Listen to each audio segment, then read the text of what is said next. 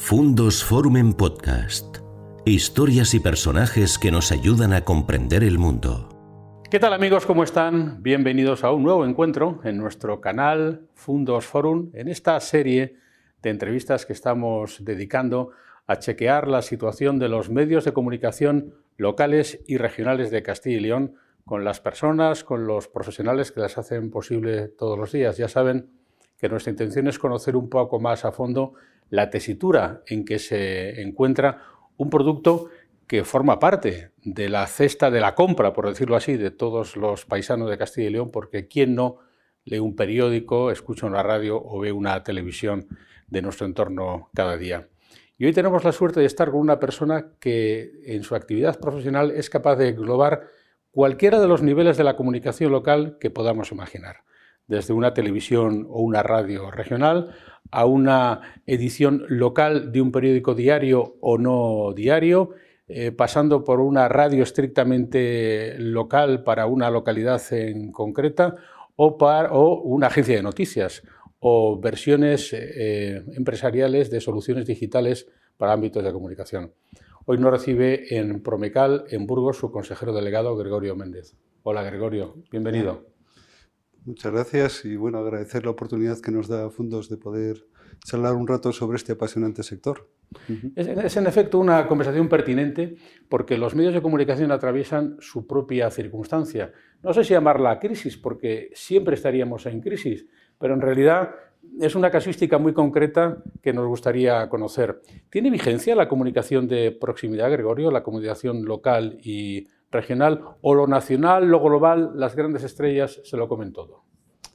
Vamos a ver, yo creo que la comunicación local eh, va a existir siempre. El gran reto que tenemos ahora mismo eh, muy probablemente sea encontrar modelos empresariales que hagan posible que se siga haciendo comunicación local de una manera profesional.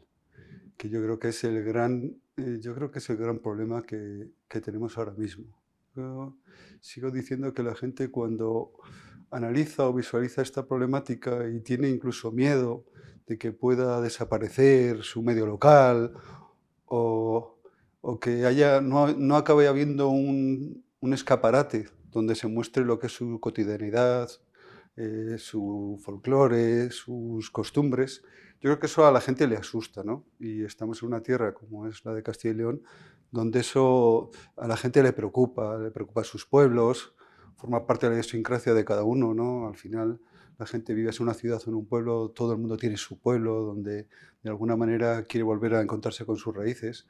Y eso al final eh, representa, bajo mi punto de vista, un concepto de comunicación que es en la que nosotros intentamos especializarnos y eh, donde tenemos un reto clarísimo ahora mismo de ah, encontrar los modelos empresariales que hagan posible que en cada sitio podamos seguir dando una comunicación local profesionalizada.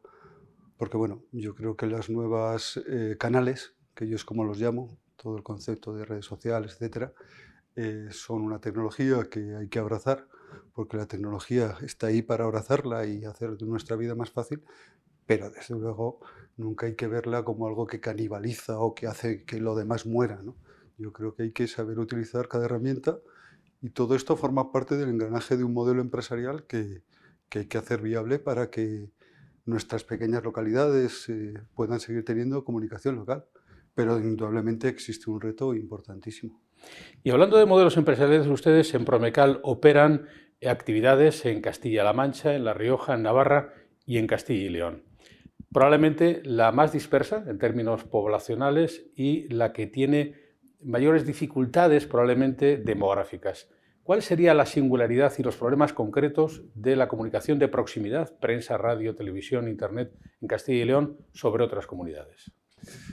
Vamos a ver. Em, para mí, Castilla y León tiene un reto importante eh, como conjunto, como comunidad, que es eh, que sigue siendo complicado el, eh, que la gente se sienta castellano y leonesa. ¿vale? A partir de ahí tienes que ir a un modelo de comunicación más localizada que es provincializada.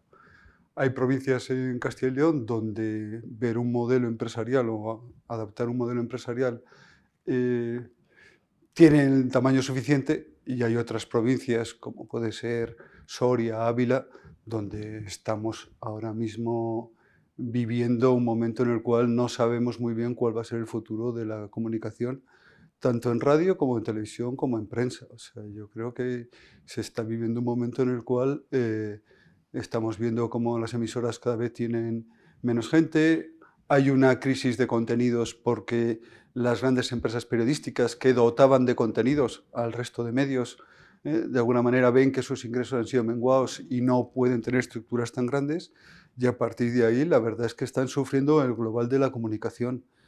Eh, los medios digitales no acaban de ocupar el espacio para el que están llamados, se dan circunstancias que de alguna manera en esta casa ya teníamos analizadas y que ahora mismo son una realidad, y es que en estas últimas crisis, curiosamente, la reducción de la publicidad digital ha sido elevada, mientras que la publicidad, digamos, en los formatos tradicionales ha podido subir unos puntos. Eso son señales de que el medio digital todavía necesita eh, un modelo, un modelo. es una tecnología espectacular que da entrada a mucha gente, pero necesita un modelo para, una vez más, poder hablar de comunicación profesionalizada, si no es complicado. Y profesionalizar es que los profesionales puedan vivir de ello. ¿no? Yo creo que es importantísimo eh, que la gente eh, tenga una profesión, que pueda vivir de ello, que pueda vivir de ello dignamente y que a partir de ahí eso permita que Castilla y León aspire a ser una comunidad más libre, que al final es de lo que va esto. Yo creo que los medios de comunicación van de garantizar una serie de valores que tienen que ver con la democracia y con que la gente eh, mm, pueda vivir en un espacio de convivencia y de una sociedad lo más libre posible. Y el modelo que menciona y las dificultades que presentan algunas de las provincias de Castilla y León, em, ¿Está exagerado en ocasiones respecto, digo, del ámbito digital en concreto? Y usted antes lo decía, quizá todavía lo digital no haya alcanzado la velocidad de crucero. Hay una crisis que usted también menciona en la publicidad regional, perdón, digital. Eh, provincias como Ávila, como Soria, eh, ¿en algún momento podrán llegar a tener, por ejemplo, muros de pago? Mm, yo, vamos a ver, al final la estrategia del grupo eh, intentamos marcarla entre la gente que, de una manera que tenemos esa responsabilidad y desde luego nosotros subimos de los muros de pago, no creemos en ello. Es más, tenemos teniendo, estamos teniendo experiencias en las cuales mm, clarísimamente la reacción no es contra el papel o contra determinado medio o contra determinada forma de comunicar. Yo creo que la reacción es contra, señores, eh, no queremos pagar por esto. Esa es la reacción que yo creo que tiene la sociedad. Y después hay un segundo dato que para mí es importantísimo. Eh, si alguien es capaz de dar una oferta informativa lo suficientemente buena y lo puede hacer gratuitamente, eh, tú no puedes establecer un muro de pago. ¿Vale? Eh, te puede llevar otra reflexión que es muy dura, pero yo creo que las reflexiones duras también hay que hacerlas, que es nosotros como responsables de contenidos, que en definitiva es lo que hacemos, no somos capaces de generar contenidos para los, y que la gente pague por ellos. Y es duro decirlo, pero esa es una realidad. En un futuro próximo es difícil que seamos capaces de hacer que la gente pague cuando las estructuras en los medios locales está claro que van a menguar. O sea, el número de profesionales que ahora mismo se puede, con el que se puede contar para realizar los medios, está clarísimo que durante el siglo XX ha, tocado techo. Ha tocado techo, sobre todo en cuanto a lo que tiene que ver con comunicación local. A partir de ahí, pensar en un futuro a corto plazo en el cual vamos a montar muros de pago y la gente va a pagar por un producto que al final, eh, yo siempre lo digo, vamos a intentar funcionar eh, dimensionando bien las cosas y haciendo modelos empresariales adecuados. Pero lo que no podemos pensar es que eh, cuando yo podía tener en una estructura periodística 60 profesionales que cubrían toda la información de una ciudad, eh, estaba haciendo eh, peor el trabajo de lo que lo hago ahora con mucho menos. No. La gente es. El capital humano es fundamental para realizar este trabajo y A partir de ahí lo que está claro es que vamos hacia otra realidad absolutamente diferente de lo que estamos viviendo ahora. Estamos ahora en los últimos coletazos de un siglo XX que ha permitido muchas cosas y que ha permitido gozar de un nivel de información en ciudades como las de Castilla y León, que son muy pequeñas y que tienen muy poca población. Y vamos hacia un futuro en el cual, eh, insisto, existe un reto muy importante en el cual todos tenemos que hacer una reflexión, el mundo político también, de hacia dónde vamos y hasta qué punto Castilla y León es mejor con un buen mapa mediático. Y yo creo que eso es importantísimo. O sea, su reflexión, eh, señor Méndez, sería que tiene que ser la publicidad local la que financie la mayor parte de las operaciones de los medios locales y regionales de Castilla y León. Yo creo que indudablemente, vamos a ver, las empresas de comunicación tienen que evolucionar no solo a eh, generar sus ingresos a través de la publicidad, sino a través de ser unos agentes sociales de las propias ciudades. Esto se suele traducir en eventos, pero hay multitud de cuestiones que nosotros como motores sociales somos actores fundamentales y que de alguna manera hacemos que las ciudades cojan un engranaje y demostramos que somos un actor social que es capaz de eh, hacer que las ciudades evolucionen y se muevan. Y eso, por supuesto, hace que generemos ingresos, eh, pero desde luego yo eh, no visualizo que los ingresos de circulación vayan a ser importantes en nuestras cuentas de explotación en ningún momento, bien sea a través del muro o bien sea a través de los kioscos. Igual que no me obsesiona ni me parece la muerte de las empresas periodísticas el hecho de que el papel poco a poco va desapareciendo. Yo creo que es un tema que irá pasando eh, y que depende del usuario. ¿no? Yo creo que nosotros somos una empresa de servicios que estamos al servicio de nuestra eh, clientela. Nuestra clientela, cuando quiere leer, mm, nosotros tenemos productos que son gratuitos a través de cualquier formato digital y que luego alguien que le gusta disfrutar del papel va y se lo compra al kiosco. Tenemos también otros modelos que no son en Castilla y León, pero que sinceramente están teniendo un éxito tremendo, que es de nuevo atacar el concepto de la prensa gratuita, pero desde una perspectiva de un producto con excesivos contenidos comerciales, sino evolucionando a un producto en el cual intentamos que haya una calidad de información muy grande y la verdad es que el éxito ha sido abrumador, lo cual te demuestra que no es un problema de papel o no papel, es un problema de pago. Oiga, yo, a mí me encanta ir a, menciono una ciudad de fuera de Castellón, pequeña, Cuenca. Usted les puedo asegurar que puede ir a Cuenca y le reto que vaya, se dé un paso de cinco minutos por Cuenca y si no ve a más de 50 personas con su periódico debajo del brazo, eh, pues eh, estaré encantado de invitarle a usted a lo que quiera. Eh, a partir de ahí, bueno, yo creo que la gente piensa en conceptos que para mí son canales, y yo lo que creo es que la sociedad eh, ha dicho basta ya lo de pagar por ser informado. Y bueno, yo creo que es en su conjunto la sociedad la que reaccione contra determinadas cosas y fuera. Pues justo esto que usted me menciona me lleva a plantearle cuestiones sobre dos eh, medios en los cuales usted puede darnos un testimonio eh, probablemente el más completo de los que se puede recibir en Castilla y León de evolución. Ustedes llevan más de 30 años gestionando televisión local, desde el origen en Burgos, en Valladolid, ahora ya con todas las 8 de Castilla y León Televisión, seguidoras del eh, Canal 4. Eh, a la televisión local, en este cambio muy disruptivo que está experimentando el consumo de televisión, especialmente en ciertas franjas de edad, ¿qué futuro le espera? ¿Qué papel tendría en los próximos años la televisión local en Castilla y León?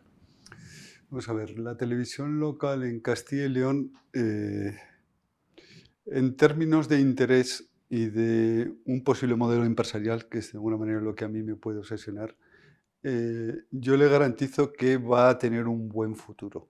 ¿Vale? ¿Por qué? Porque eh, para hacer televisión, bajo mi punto de vista, en términos locales, eres capaz de generar dos, tres horas de contenidos de calidad a lo largo del día. Eh, estamos en localidades donde tampoco pasan tantas cosas y donde tampoco hay tanta gente que sepa comunicar. A partir de ahí, eh, creo que el concepto hacia el que vamos, que es básicamente a televisión a la carta, que tú ves lo que realmente te apetece ver o lo que en ese momento te interesa. Mm, creo sinceramente que es algo que encaja perfectamente con el modelo de televisión de cercanía. Lo que no puedes, eh, a lo que no puedes aspirar es a una televisión como Castilla y Televisión eh, sea capaz de mantener una continuidad durante las 12 horas eh, que de alguna manera está gran parte de la gente viendo televisión, eh, mantener una continuidad operativa y que de alguna manera tenga interés para el ciudadano. Es muy difícil.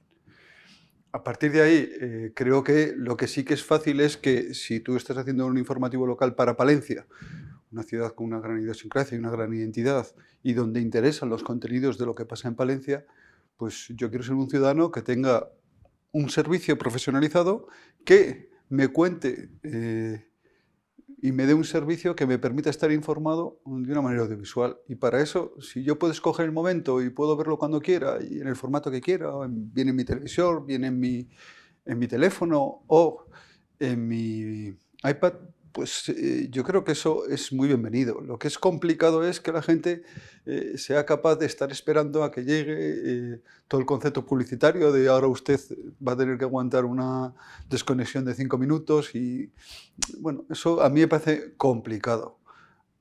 a partir de ahí yo creo que hay un futuro y además un futuro más claro de, que del que vinimos. O sea, yo siempre digo que la televisión local en este país ha demostrado que no era negocio.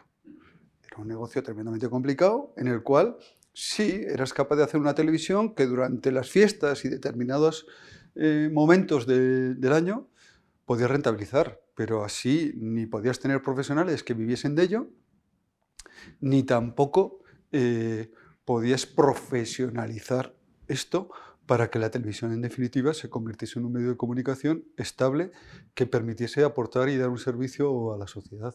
O sea que la tecnología se podría aliar con la televisión local para darle nuevas oportunidades y garantizarle un nuevo futuro. Ese sería el diagnóstico. Absolutamente, mm. sí. Y además es básicamente mi trabajo, yo siempre lo digo, radica en eso, en buscar modelos de negocio. Eh, yo creo que la televisión tiene un modelo, eh, estamos estudiando ya nuevos formatos y nuevos modelos de televisión en los cuales creemos sinceramente que puede, a través de la tecnología, puedes fusionar determinados contenidos que son más agradables en audio y que de alguna manera hacen que el ciudadano los consuma en momentos del día en los cuales no puede estar igual atento a una pantalla, pero el audio le acompaña y después momentos en el día en el cual quizás es un buen artículo de opinión, pues te gustaría verlo eh, y poderlo disfrutar, ¿no? que yo creo que es de lo que se trata. Estamos hablando, por tanto, de televisión local a la carta, simultánea con la televisión local en abierto. Y para mí es un traje a medida, esa es la realidad. Em, hay distintos, dentro de todo lo que es la evolución de la tecnología con los medios de comunicación, hay varios trajes a medida. Otra cosa es que los trajes a medida a veces pasan de moda, ¿no? Pero yo me acuerdo cuando a finales del siglo pasado todo el mundo estaba viendo a Internet como la, el gran canal que iba a matar al papel, etcétera, etcétera. Pues, eh, y todo el mundo veía la evolución de decir, oiga, es que ahora mismo todos mis costes de impresión, de papel, de tal, pues oiga, usted va a tener acceso a través de Internet, con lo cual yo no necesito cobrar eh, por darle, porque ya no le voy a dar el papel, ¿no?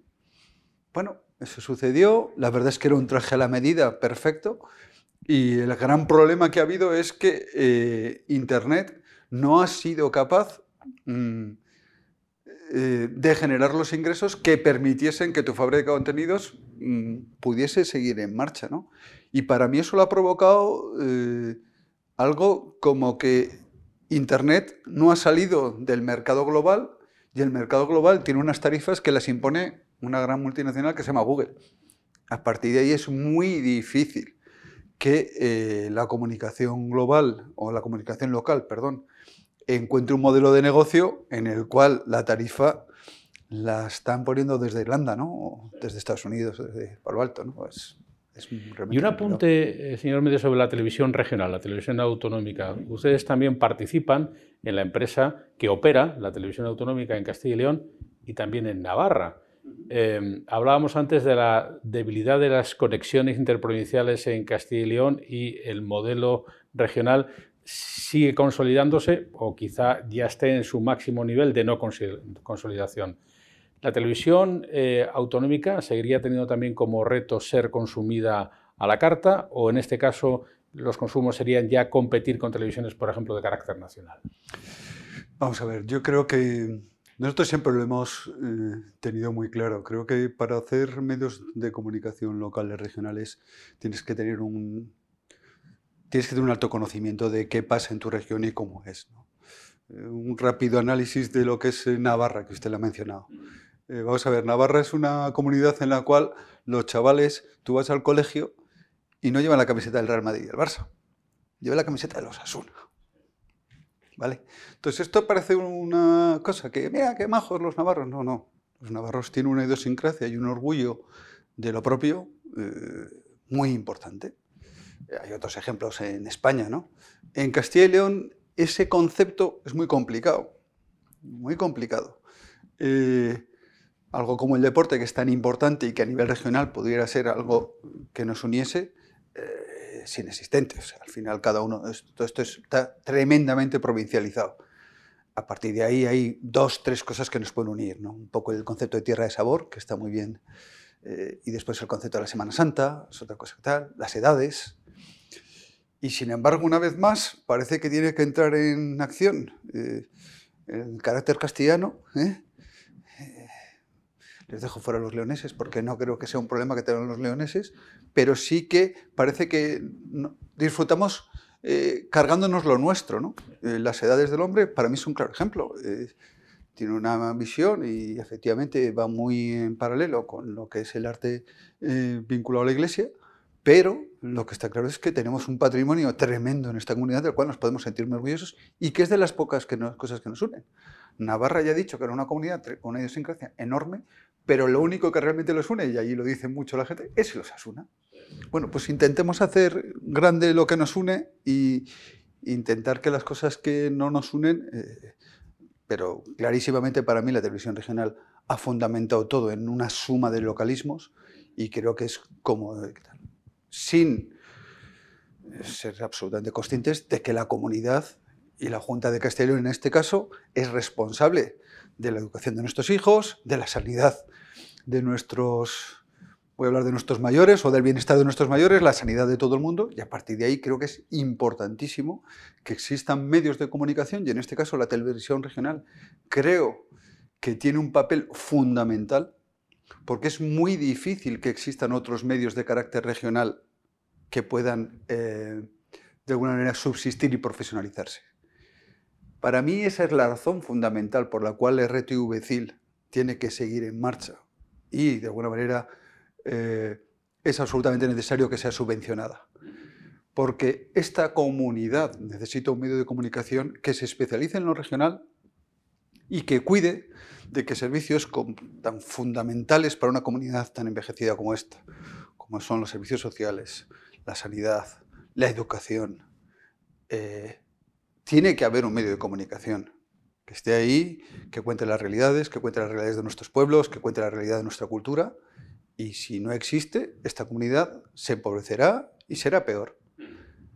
A partir de ahí, eh, por supuesto que se sigan controlando en qué se gasta el dinero, que sea lo más barato posible, por supuesto, pero también que tenga eh, las posibilidades de seguir haciendo su trabajo, seguir evolucionando y que los profesionales sigan mejorando su calidad de vida. en la medida en que no es un medio que se rija solo por criterios de mercado, sino que rinde tributo a una idea superior como es la idea de la consolidación regional. Y en este punto eh, quiero llegar, señor Méndez, a la madre del cordero, que son los periódicos.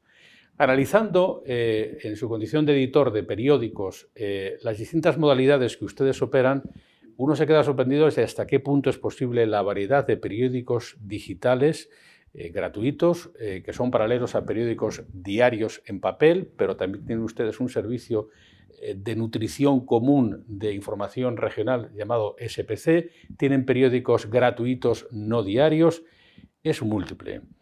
¿Tenemos garantizado seguir teniendo un periódico todos los días en todas las provincias de Castilla y León o piensa usted que en un medio plazo va a haber otros modelos, estos de gestión que usted menciona? Vamos a ver, es, es imposible. que sigamos viendo en esta comunidad y yo creo que eh, o sea, soy, soy tremendamente categórico en la afirmación porque en las decisiones que he ido tomando a lo largo de estos últimos años eh, es algo clarísimo. O sea, si nosotros hemos ido a un modelo en Soria de un periódico de fin de semana, creemos que es importante que Soria siga teniendo un producto en papel en el cual se entrena análisis, se pero creemos sinceramente que eh, en Soria no pasan cosas para que exista un periódico diario. No, le preguntaba por estos fenómenos que son muy característicos, que ocurren en alguna de sus ediciones, creo que en Segovia, menciona Soria, también en Valladolid, donde editan eh, periódicos de carácter semanal. Em, ¿Este producto qué futuro o qué presente tiene y en qué medida eh, podría constituir uno de los brazos de esos modelos de negocio que usted está intentando diseñar para un medio plazo? Vamos a ver, el periódico de fin de semana, especialmente para ciudades como Soria y Segovia, eh, a mí no me gusta llamarlo semanal. Semanal sería un concepto de, yo estoy haciendo un producto refrito de la semana y eso, eh, eh, vamos a ver, no hay nada más alejado de lo que nosotros queremos hacer. Nosotros lo que pretendemos es que creemos que el papel, y en este caso el periódico, juega un papel fundamental en cuanto al tema de análisis. Eh, poder coger los temas más importantes que han pasado a lo largo de la semana, lo que realmente es importante para Segovia, y poder llevarlo a análisis y que realmente haya gente que de una manera sosegada entre en esos temas y de alguna manera eh, leve reflexiones importantes al respecto, me parece eh, tremendamente enriquecedor para el debate cívico de la propia Segovia. Me parece que es un producto que tiene un modelo de negocio tremendamente sostenible y desde luego donde hay que cuidar tremendamente la calidad. Para mí en estos productos la calidad es fundamental. Son periódicos de mucho paginado, donde se cuida mucho la fotografía, donde se cuida mucho la estética y que de alguna manera eh, se venden en kioscos y a la vez se dan gratuitamente a través de las apps y de eh, tanto para Android como para Apple, para iOS, eh, y la verdad es que mm, ahí nuestra misión es que esos productos se consuman lo más posible, que la gente tenga acceso a él y que el que quiera verlos en papel, que los vea. Y, son modelos tremendamente sostenibles. Y es lo que nosotros creemos que eh, de alguna manera hacia dónde va a desarrollarse estas cosas. ¿no? ¿Por qué? Porque incluso el periódico gratuito en estas determinadas ciudades no hay realmente sitios donde hay una concentración de mucha gente. A partir de ahí la distribución es tremendamente compleja. Eh, eh, digamos que no hay tampoco esa cultura de yo me junto en. hay ciudades, por ejemplo, Ciudad Real. Ciudad Real es una ciudad también muy pequeña, pero donde sí que existe una cultura de que la gente sociológicamente se mueve así, que es una de las peculiaridades de este negocio, que cada ciudad es un mundo. Claro.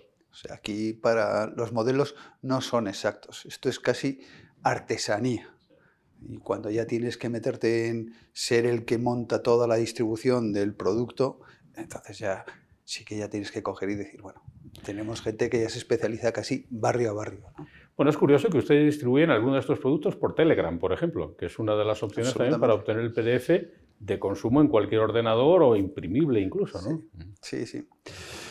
Es otra cosa curiosa de este mundo globalizado que a mí me hace mucha gracia, porque mm, toda esta reacción de Telegram viene porque WhatsApp, eh, no sé si hago bien utilizar esta palabra en esta entrevista, pero está capando los contenidos.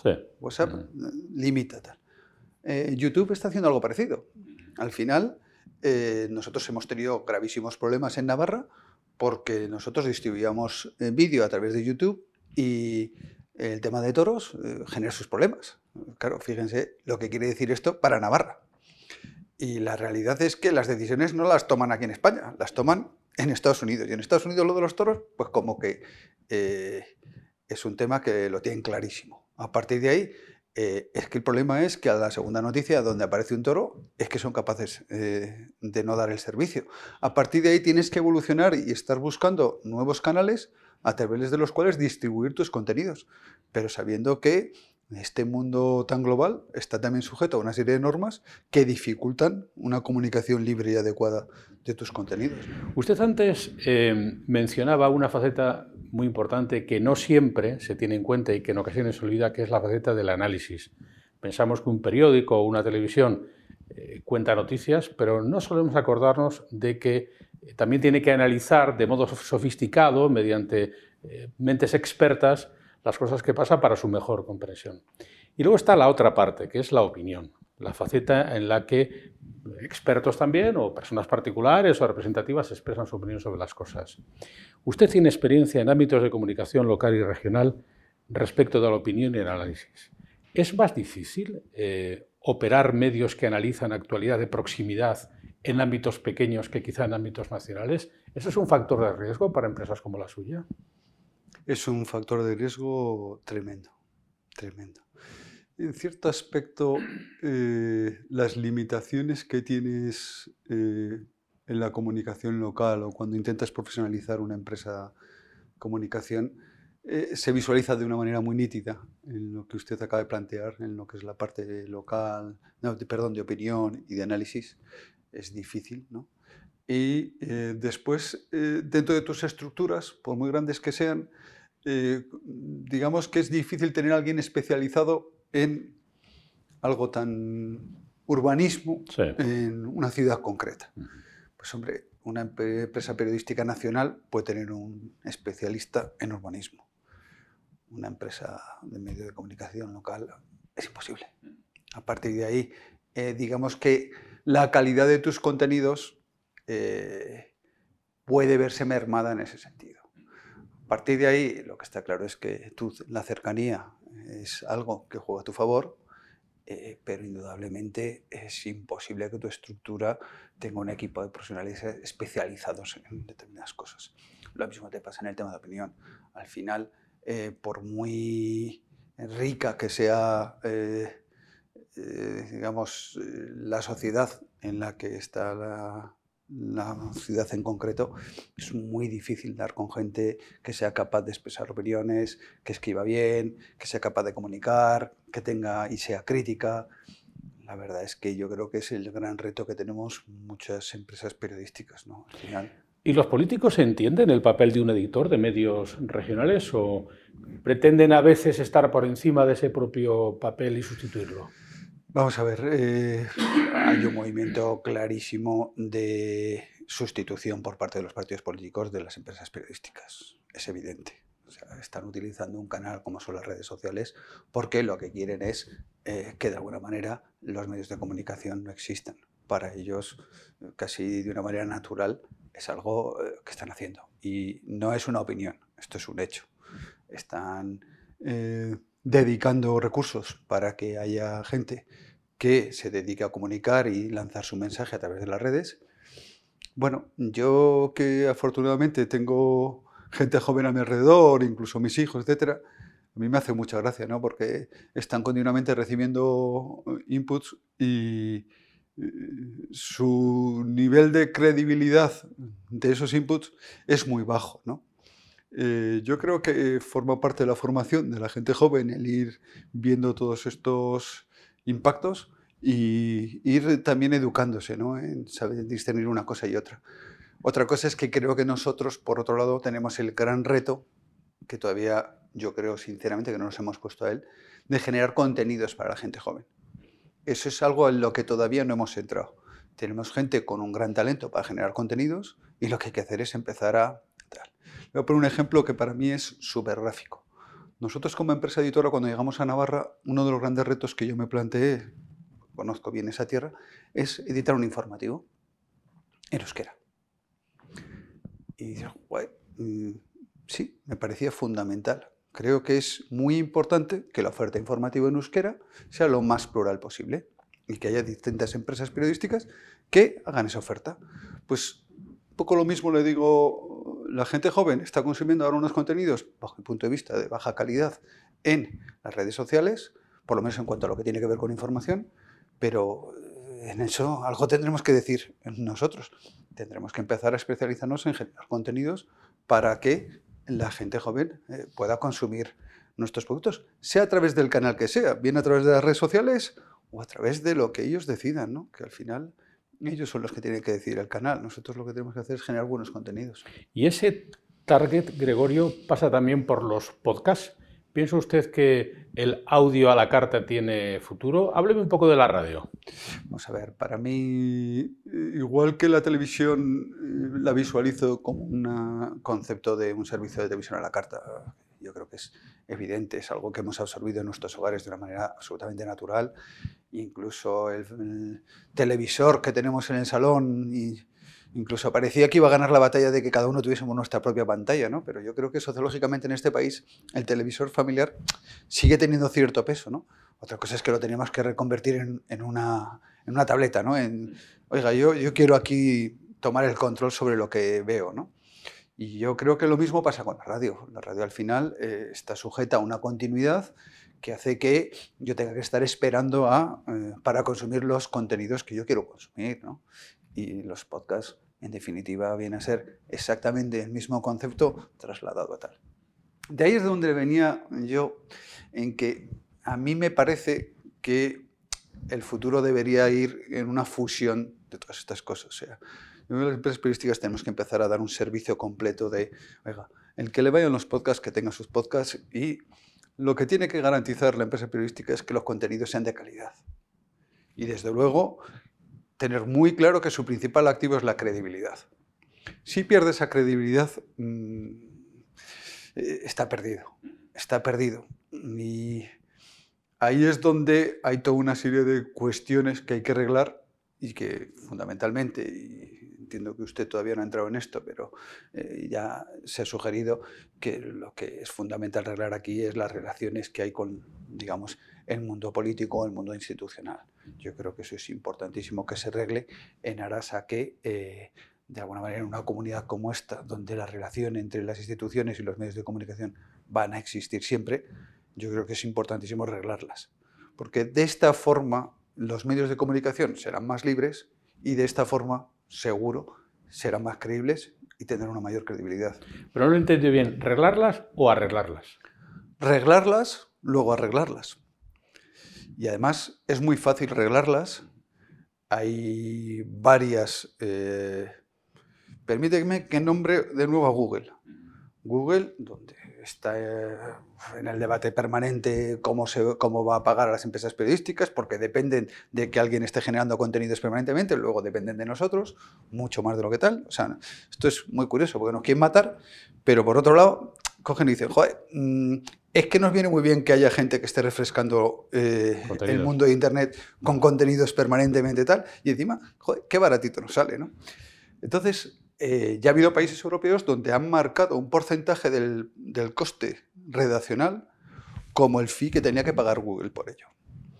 Eh, bueno, al final, si eso ha hecho dentro del mundo privado, pues son ideas que se pueden poner encima de la mesa para coger y decir, oiga, mire, eh, si queremos garantizar que Castilla y León tiene un ámbito de libertad lo suficientemente, vamos a poner una serie de reglas respecto a cómo se hacen los planes de medios y que dependan de la audiencia que sean capaces de tener esos medios. Pero si eh, dejamos las cosas sueltas, la realidad es que no hemos sido capaces ni de arreglar la publicidad que se daba a las ediciones digitales de los... a mí me hace mucha gracia porque tienes muchos medios de comunicación en Castilla y León que si visualizas sus audiencias son inexistentes, absolutamente inexistentes, y están todo el día eh, saliendo a quien le quiere escuchar para decir que es que no reciben los ingresos que necesitan.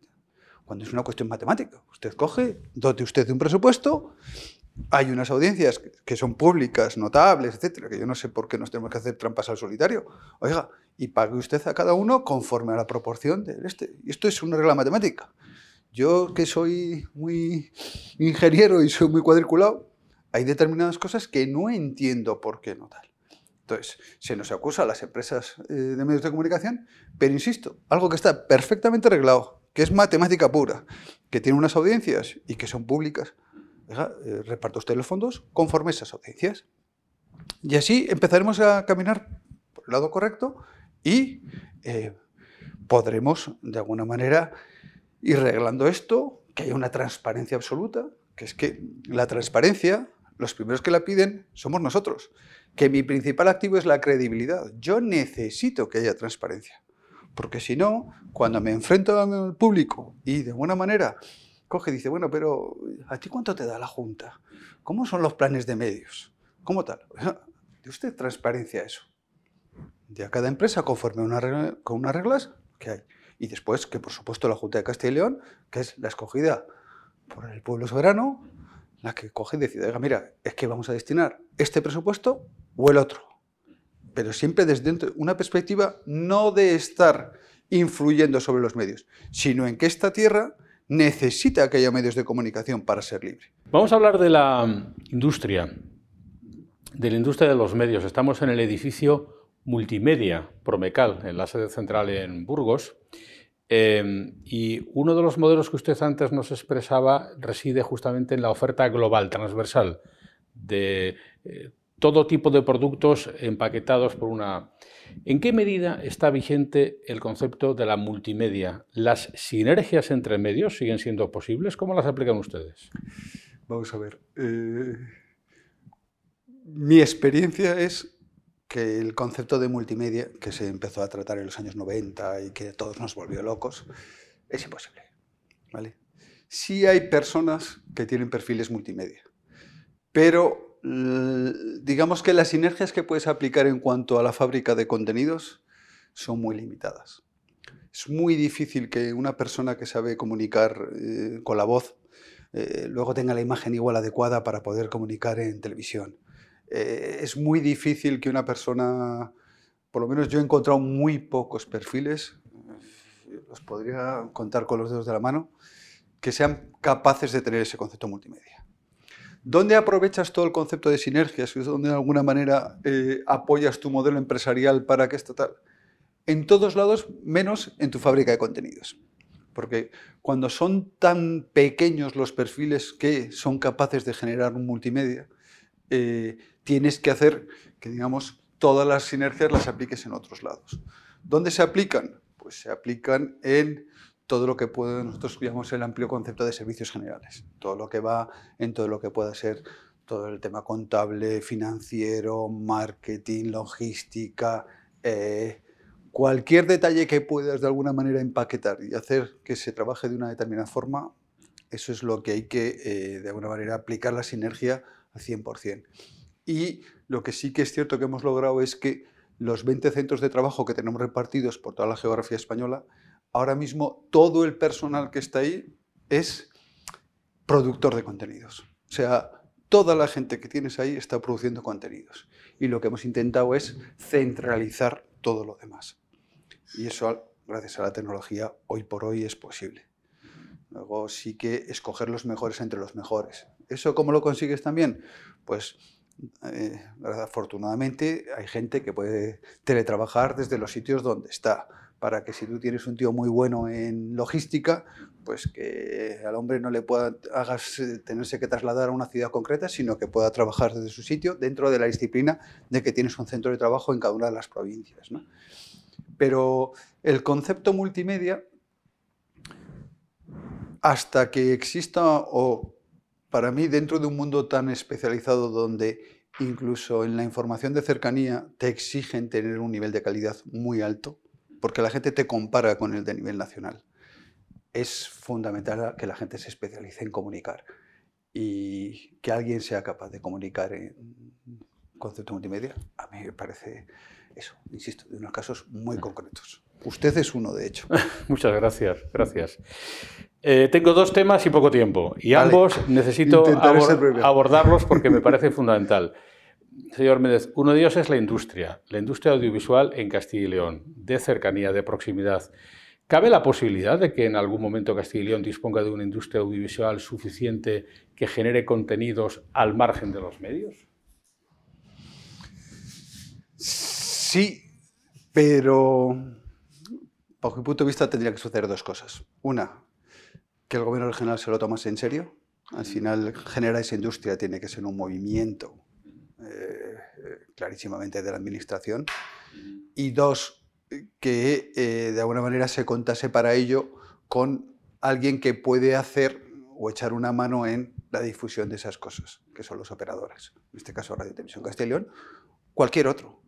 Creo sinceramente que eh, dentro de esa industria hay muchas veces que se generan contenidos y no se tiene en cuenta su difusión. Creo que Castilla y León tiene eh, parajes y sitios en los cuales se podría estar generando una industria audiovisual importante, pero claro, eso conlleva hacer políticas que muchas comunidades del entorno ya están haciendo. Tenemos comunidades que han hecho una apuesta muy, muy, muy decidida al respecto y creo sinceramente que en este caso Castilla y León llega un pelín tarde, un pelín tarde. Pero si tuviese que hacer una apuesta mm, estratégica de comunidad por ello, eh, yo no lo haría. Yo no lo haría. Eh, mi experiencia que me ha tocado recorrer todos estos, hay sitios donde existe una tradición audiovisual mucho más fuerte, donde hay un arraigo y por desgracia son muy cercanos a esta comunidad y de alguna manera nos generan una competencia muy difícil de librar. Creo que una comunidad donde tenemos que escoger muy bien qué tiros pegamos, es importante decir, oye, eh, no peguemos tiros a varias vamos a centrar las cosas porque no tenemos tantas oportunidades. Y hablando de tiros, uno de ellos sería escalar contenidos con la suficiente intensidad como para acceder, y ahora sí hablamos ya de Google, a los recursos que ofrecen las grandes gestoras mundiales eh, de publicidad en Internet? O dicho de otra manera, ¿qué tipo de coaliciones o de alianzas empresas locales y regionales pueden establecer para también poder financiarse a través de los consumos digitales? hoy por hoy mm, hacer que los ingresos digitales o los ingresos que una empresa como la nuestra pueden generar o son capaces de generar a corto y medio plazo en las grandes operadoras eh, tengan una mínima notoriedad es imposible. Insisto en que cuando la publicidad en Internet se ha visto condicionada por unas tarifas vinculadas a lo global, eh, ha hecho que, muy probablemente, el desarrollo de los medios en Internet, eh, su futuro, o que te merezca la pena generar contenidos dentro y venderlos dentro de Internet, eh, es prácticamente imposible. de hecho, está limitado, yo diría, a determinados profesionales que están ahora haciendo cosas y que además van cambiando de canales, porque de alguna manera bueno, están jugando a distintos canales, los cuales eh, sí que es cierto que son capaces de atraer una audiencia enorme de gente joven y que son grandes comunicadores a través de los cuales se accede. Ahora, que profesionalmente o que las empresas periodísticas de Castilla y León sean capaces de hacer que los ingresos derivados, escalando sus contenidos, eh, vayan a ser importantes, hoy por hoy, insisto, a medio plazo, eh, es muy muy complicado, por no decir imposible. Y además, insisto en lo de a medio plazo, porque le vuelvo a recordar que lo he dicho antes, que curiosamente los ingresos derivados del mundo digital este año están bajando, mientras que los ingresos tradicionales están subiendo. Eso en plena explosión de lo que pudiera ser eh, un mercado digital. La verdad es que eh, a mucha gente le puede parecer incomprensible. A mí me parece comprensible desde la perspectiva de que eh, no existen mercados locales para ello y a partir de ahí las tarifas las establece un ente global que no está ni siquiera en este país. Y en todo caso, ya para terminar, usted como responsable del operador principal de contenidos locales y regionales en Castilla y León, el Más Multimedia, eh, ¿piensa que en este mundo global la comunicación local sigue teniendo futuro? Absolutamente, pero, pero eh, va a depender muy, muy mucho de lo que pase en los próximos años. Y me circunscribo a Castilla y León. Eh, vamos a ver, eh, cualquiera que estudie mínimamente los datos demográficos de Castilla y León, qué está pasando con nuestras ciudades, es evidente que tenemos un reto por delante fundamental y esto afecta a todo. Si yo estoy hablando de los medios de comunicación como un gran motor social eh, de las ciudades de Castilla y León, eh, con, sus provincias, indudablemente si esas ciudades mm, eh, se envejecen, no somos capaces de atraer a la gente joven, la gente joven no se queda, lo tenemos muy complicado. No me ha preguntado usted, pero si no lo digo, y usted me conoce bien, sabe que me tal. La universidad es un actor fundamental en esto. La universidad tiene que ser un sitio de libre pensamiento en un sitio donde de alguna manera vaya la gente joven a que le digan cómo tiene que pensar. Si eso ocurre, la gente, vamos a ver, nuestra juventud eh, no es ni ingenua ni, ni, está en el mundo de yuppie. Eh, son gente que pisa y que cuando va a un sitio y de alguna manera lo que están intentando es que piense de una determinada forma, porque hay gente que entiende que en vez de darle un libre pensamiento y enseñarle a pensar, le convierte eh, en, es que quiero que pienses como yo, eh, a partir de ahí lo que hace es distanciarse absolutamente de la institución. Si tú te distancias de una institución que tiene que marcar tu vida, como es la universidad, donde tienes que abrir, abrirte sociológicamente, configurar tu forma de pensar, eh, conocer a gente que abra tu cabeza, todo, si eso lo sacamos de la universidad, y creo que ahora mismo hay un serio riesgo en la Universidad en Castilla y León de que eso ya no esté ahí, eh, en nuestra juventud, no se quiere quedar aquí. Y para mí la universidad es el primer pilar para que, eh, de alguna manera, alguien cuando se forma y se estamos formando en Castilla y León, para que se vayan fuera, que respeten esa institución y que haga que en las ciudades tal. Eh, los equipos de fútbol, parece una bobada, pero son importantísimos para que la gente, ese sentimiento que hablo yo de Navarra, de que el niño se vista con los de zona, pues es importante que haya orgullo de tal, que haya una oferta de fin de semana de ocio para que la gente se quede, Todas estas cosas que son globales van a ser tremendamente críticas para la vida de nuestras ciudades. Aquí todo el mundo está con la disincrasia de a ver qué pasa con mi pueblo. Vale, yo digo, ¿y qué pasa con mi ciudad? Porque si la gente joven no se queda y no tiene trabajo para estar en la ciudad, eh, Castilla y León se muere. Y ese es el reto de verdad. Y los medios de comunicación, por supuesto, tenemos una responsabilidad fundamental en que eso no ocurra pero para eso hay que concienciarse y hay que tomar decisiones. Necesitamos que el mundo político se conciencie de esto, que parece que es cuando el tema este del eh, reto demográfico se pone de moda. una vez más, estamos hablando de planes estratégicos, de que se empiece a involucrar a la sociedad, que igual que aquí se ha estado gastando dinero para que te vengan los turistas, que está muy bien, pues que empecemos a generar planes y hacer y gastar presupuestos para que la gente joven se pueda quedar en Castilla y León. Y a mí eso me parece fundamental. Si no, pues eh, no ya las empresas periodísticas. Esto para cualquier empresa es fundamental. Burgos, que es una ciudad tremendamente industrial, vamos a ver, lo primero que necesita una industria o alguien que está pensando en poner una industria en un sitio es que haya gente, que haya gente formada, que haya si no la hay, y es que simple y llanamente no me puedo ni plantear traer aquí una industria.